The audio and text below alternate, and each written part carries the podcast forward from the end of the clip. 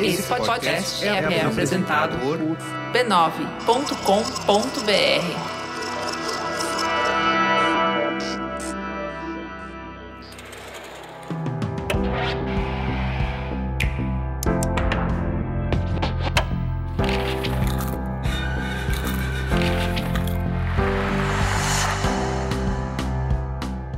Mamileiros e mamiletes, está começando agora o nosso espaço de reflexão a partir de produções culturais.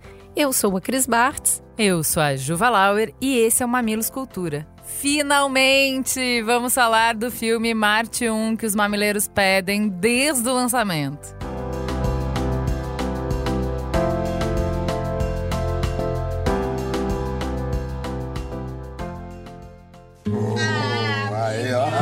Carta que você deu, Nina? Nina, você acha que meu pai ia ficar bravo se eu não quisesse mais jogar futebol? Você não quer jogar bola, não? Meu sonho é virar astrofísico e participar de uma missão Marte 1.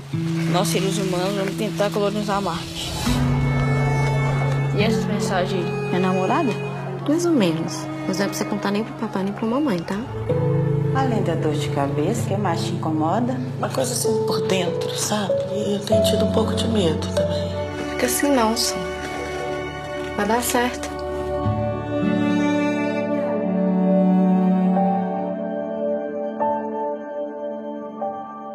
Bora para a sinopse.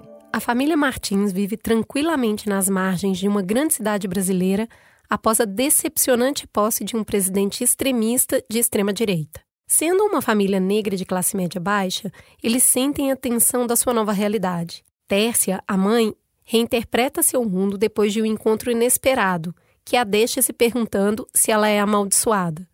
Seu marido, Wellington, coloca todas as esperanças na carreira do seu filho, Deivinho, que, por pressão e querendo agradar o pai, segue as ambições dele, apesar de secretamente aspirar a estudar astrofísica e colonizar Marte. Enquanto isso, a sua filha mais velha, Eunice, se apaixona por uma jovem de espírito livre e questiona se é hora de sair de casa. Ju, vamos lá. O que, que de primeiro bateu para você em Marte 1? Eu acho que não só para mim, né? Vieram vários mamileiros conversar comigo sobre isso, de por que, que o, o filme bateu para eles. Acho que tem vários aspectos, mas o que tá na superfície, o que é muito óbvio, assim, é o fato de do filme ter como protagonistas uma família negra. É um filme sobre as vidas deles, explora o ponto de vista de cada uma das pessoas dessa família, né? É, e não é sobre violência. Não é sobre crime, não é sobre violência. Uh, só isso já é refrescante, né? A gente já falou aqui de outros filmes LGBTQIA, que é o protagonista é o amor, um amor LGBTQIA, e não ser sobre sofrência, não ser sobre violência, ser só a descoberta, ser sobre uh, os desencontros e, e, ser bonito e pronto, sabe? Então acho que aqui também tem esse. Acho que aqui também tem esse fator que, que uh, traz uma outra camada para o filme, né? Então, é uma família que tem os seus problemas, tem as suas questões, tem os seus desafios. Não é um filme ingênuo, né? Então, à medida que as questões raciais atravessam as histórias que são contadas, as questões de classe atravessam as histórias que são contadas, mas não, não reduzem, né? Acho que é muito que o Emicida com, canta em amarelo. Permita que que eu fale, não as minhas cicatrizes. Permita que eu fale, não as minhas cicatrizes, né? Não me reduza a isso. E acho que tá muito bonito no filme essas histórias. Eu acho que toda essa narrativa consegue ganhar espaço consegue ganhar fôlego quando as pessoas pretas começam a produzir os seus próprios audiovisuais, né? E aí não tem como não puxar a sardinha para o meu lado. Eu fiquei emocionada quando eu vi que a produtora, a Filmes de Plástico, é de Contagem, é da região metropolitana de Belo Horizonte. Contagem é uma cidade muito industrial, é uma cidade muito de passagem e de repente você vê nascer um núcleo criativo tão forte ali, naquele lugar onde todo mundo sabe que não tem incentivo para isso. A Filme de Plástico não é a primeira produção dela, mas é a primeira que ganha todo esse expoente nacional. E o Tiago Macedo Correia, que é o diretor, é muito jovem e é um homem negro dessa classe baixa média de ascensão. Então, essa oportunidade de trazer novas vivências e de trazer novos olhares para a comunidade negra vem dela mesmo. E isso eu acho que torna tudo ainda mais bonito, mais poético e potente. Então, essa diversidade de narrativas pode acontecer e eu acho que Marte 1 está aí para mostrar como isso pode ser singelo, reconfortante e esperançoso, né? É, é eu acho que vai em várias camadas, né? Porque tem essa questão racial, mas a questão LGBTQIA+, também está muito colocada com delicadeza ali, né? Então, tem um conflito entre o LGBTQI, né? A menina é lésbica e a família, mas não é sobre violência. Então, né, assim, uh, não é super celebrado, que legal, e, e né, sem, sem, é, sem atrito, né? Mas essa descoberta uh, tem o atrito, tem a dificuldade de lidar, tem a dificuldade de entender, tem o medo pelo que a menina vai passar, uh, mas acima de tudo e permeando tudo, tem o afeto, tem a convivência, o desejo de proteger, o desejo de cuidar, o desejo de ver bem, o, né, o desejo de fazer parte da, da vida da filha com as escolhas que ela tiver, uh, do jeito que ela tiver. Então, tem um jeito muito delicado de contar as histórias, né? Então, a menina que ela namora tem uma família onde naquela família é natural. Não é uma questão, a gente não vê, né? A gente não sabe o que aconteceu antes, mas na cena que a gente vê, tá tudo muito tranquilo, tudo bem resolvido. Na família dela não é assim. E a vida tem dessa diversidade, a sociedade tem dessa diversidade.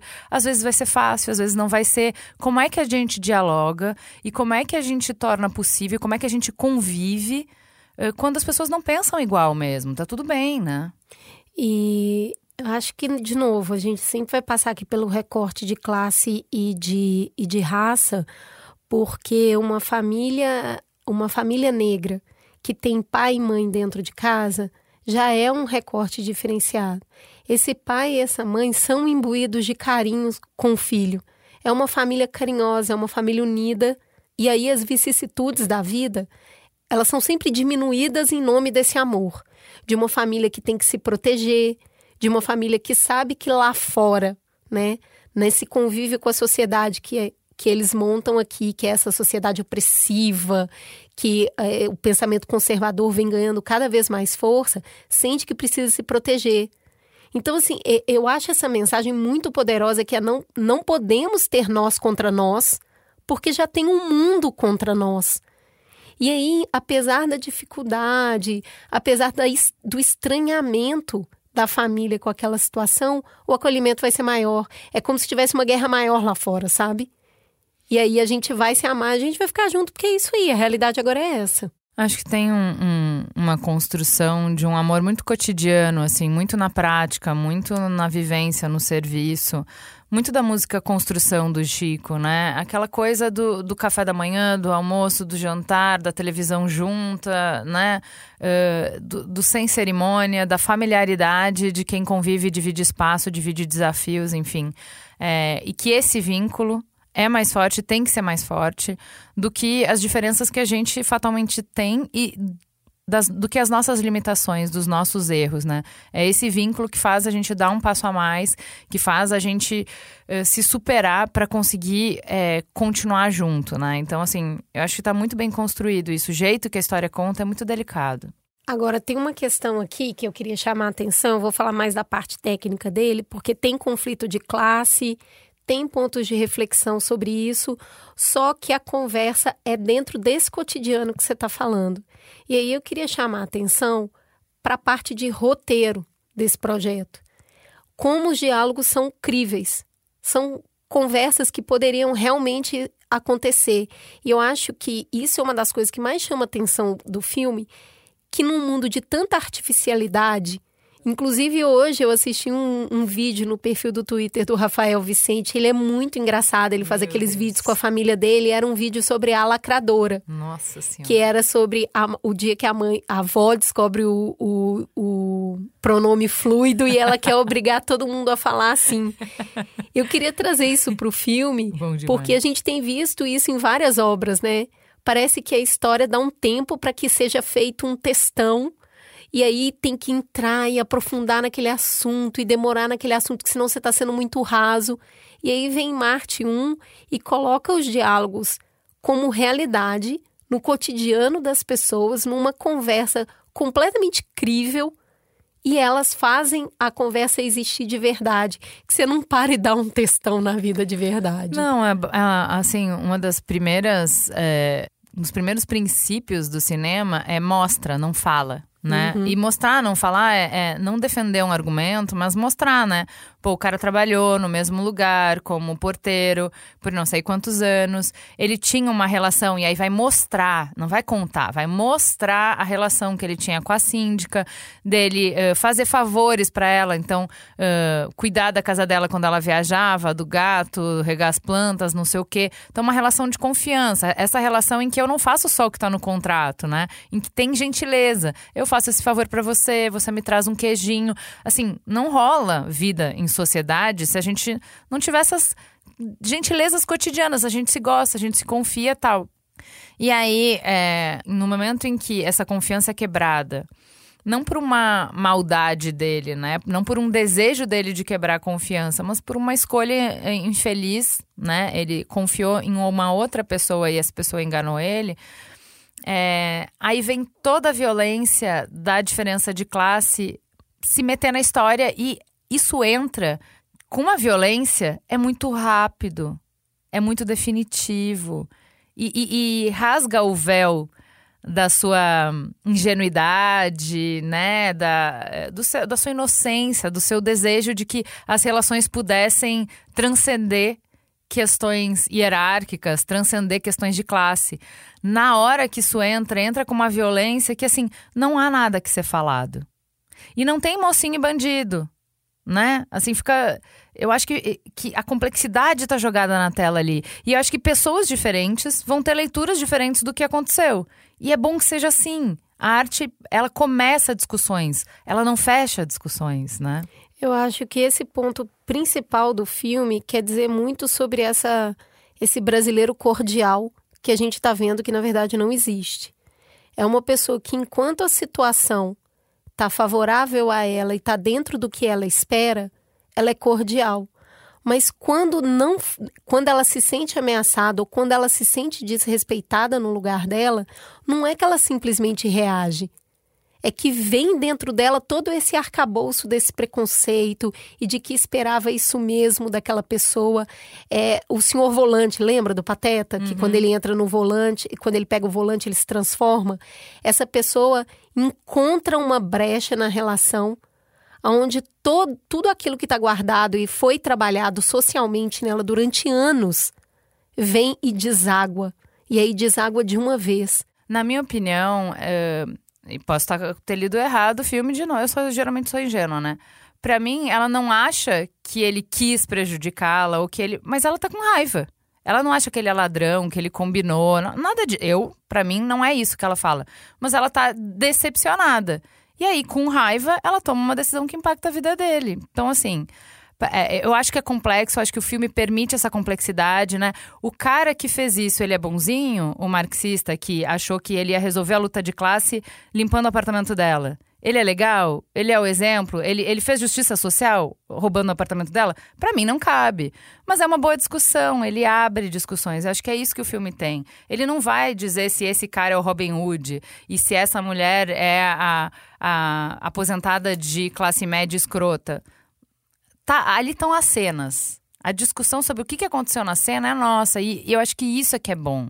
E o filme também traz bastante a pauta da saúde mental, né? Mas ela não traz de um jeito elitista, igual a gente costuma ver em muitos lugares, né? Não só no retrato de quem está sofrendo esse problema, como como buscar ajuda. Cara, assim, o, o jeito que eles retratam a, a, trajetória de sofrimento da mãe, né? O escalonamento, o, o emudecer, o se apavorar, o ter é, crise de pânico, o, o que, que é o gatilho dessa crise de pânico, né? Teve é, mamileiro que veio conversar comigo, achei bem interessante de ah, é sobre humor. Eu falei, pô, não é sobre humor, né? O que aconteceu ali é sério. Não, mas é, porque por que, que por que, que, se você for olhar nas pegadinhas, quem é o alvo, né? Aquela coisa, você tá passando a mão na bunda do guarda ou você tá é, rindo do oprimido, né? Então a pegadinha não é no, no shopping Guatemi que vão fazer uma pegadinha. Uhum. Porque não, não cabe você pegar um, um engravatado e fazer ele passar ridículo.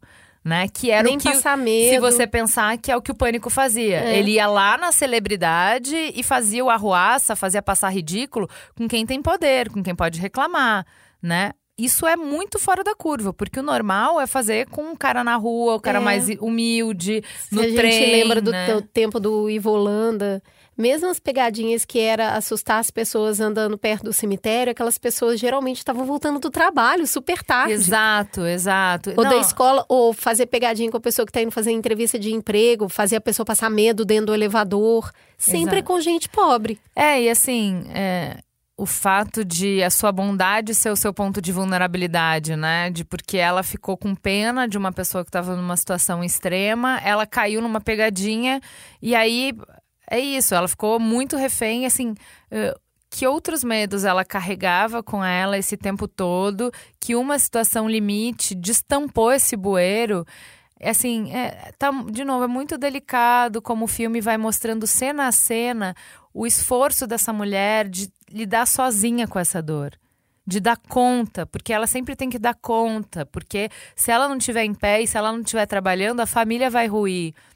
Então, assim, a discussão sobre saúde mental, que não é coisa de rico, que não é coisa de madame, que não é coisa de gente frágil, que não é gen- coisa de gente fraca, que qualquer pessoa pode em algum momento sofrer e que não é pouco sofrimento, e que não é pouco debilitante, que você requer cuidado, que você pode pedir cuidado, tá muito bem colocada sem necessariamente falar muito.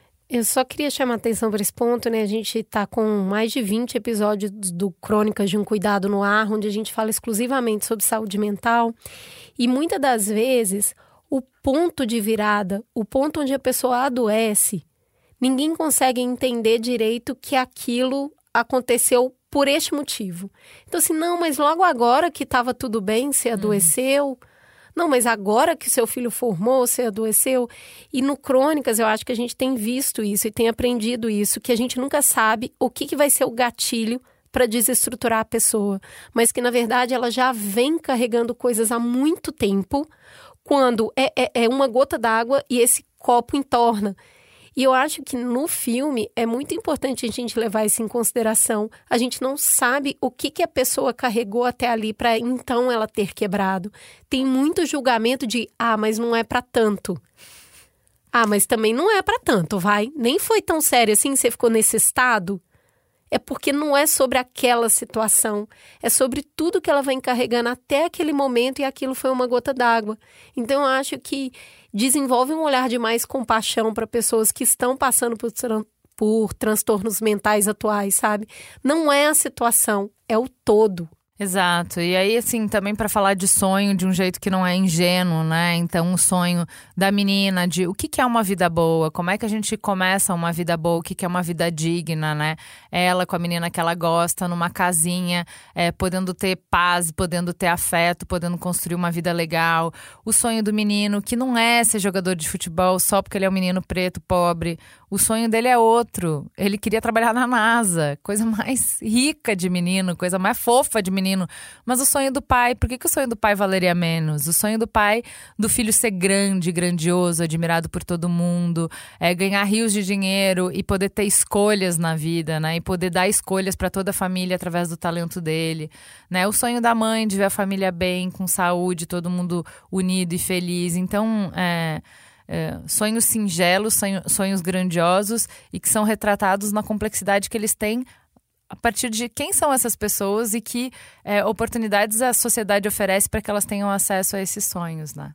É, eu só queria fechar a minha reflexão sobre isso, sobre.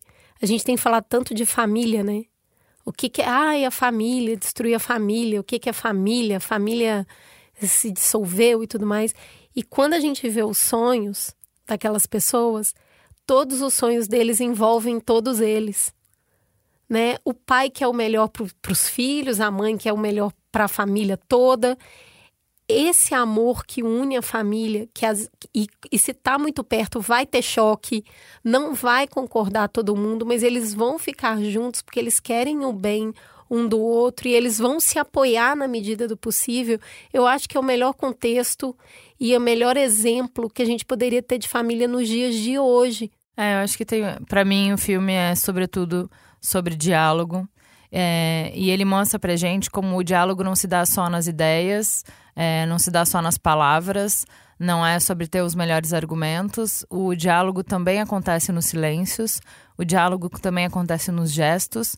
Então, uma das cenas mais bonitas é para esse pai que tem outros valores, para esse pai que tem outros sonhos. É, quando ele sente que ele está perdendo a filha, quando ele sente que ele. O, né, um, o que ele precisa, o que ele tem para dar, não é o suficiente, ele tem que dar um passo a mais. É, ele faz um móvel para casa dela, uhum. com muito afeto. E ele vai entregar para ela esse não diálogo que diz: Eu te aceito, eu quero te apoiar, você tem para onde voltar, é, conta comigo. Eu não preciso entender, eu não preciso gostar para ser teu pai e querer fazer parte de tudo. Você vai ser bem tratada aqui, a sua esposa vai ser bem tratada aqui, a gente vai sempre torcer por vocês. Ele só entrega uma cadeira, gente, que ele fez e que com, com a rudeza das ferramentas que ele desenvolveu até ali, ele fala: não precisa levar se você não gostar, é só uma cadeira, né? É, muito é, envergonhado de uma outra situação que acho que a gente também não falou, mas valeria, fica para próxima. É, e esse vínculo assim construído para além das palavras. Diálogo é mais do que palavras e precisaremos tanto desse diálogo, né? Então, como esse é o último Mamelo Escultura antes do Armagedon, é, fica aí o nosso desejo. A gente intencionalmente coloca o Marte 1 como o Mamilo Escultura que sai nessa sexta-feira, para que a gente possa, através dos afetos, através das relações, promover mais diálogos, promover mais encontros, construir mais pontes, porque precisaremos de todas elas. Isso aí, temos um programa? Temos, fica a gostosa sensação de mais um Mamilo Escultura no ar. Beijo, gente. Até semana que vem.